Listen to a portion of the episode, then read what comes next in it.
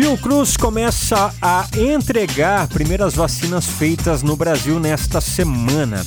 Após uma série de atrasos, a Fiocruz vai começar a entregar suas primeiras vacinas contra a Covid-19 envasadas no Brasil.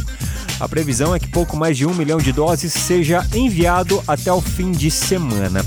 500 mil na quarta e outras 580 mil até sexta.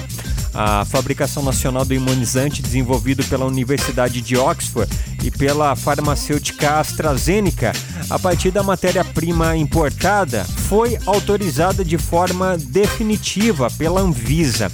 Até o final, final de março, a Fiocruz planeja enviar um total de 3,8 milhões de doses ao Ministério da Saúde, que depois serão distribuídas aos estados.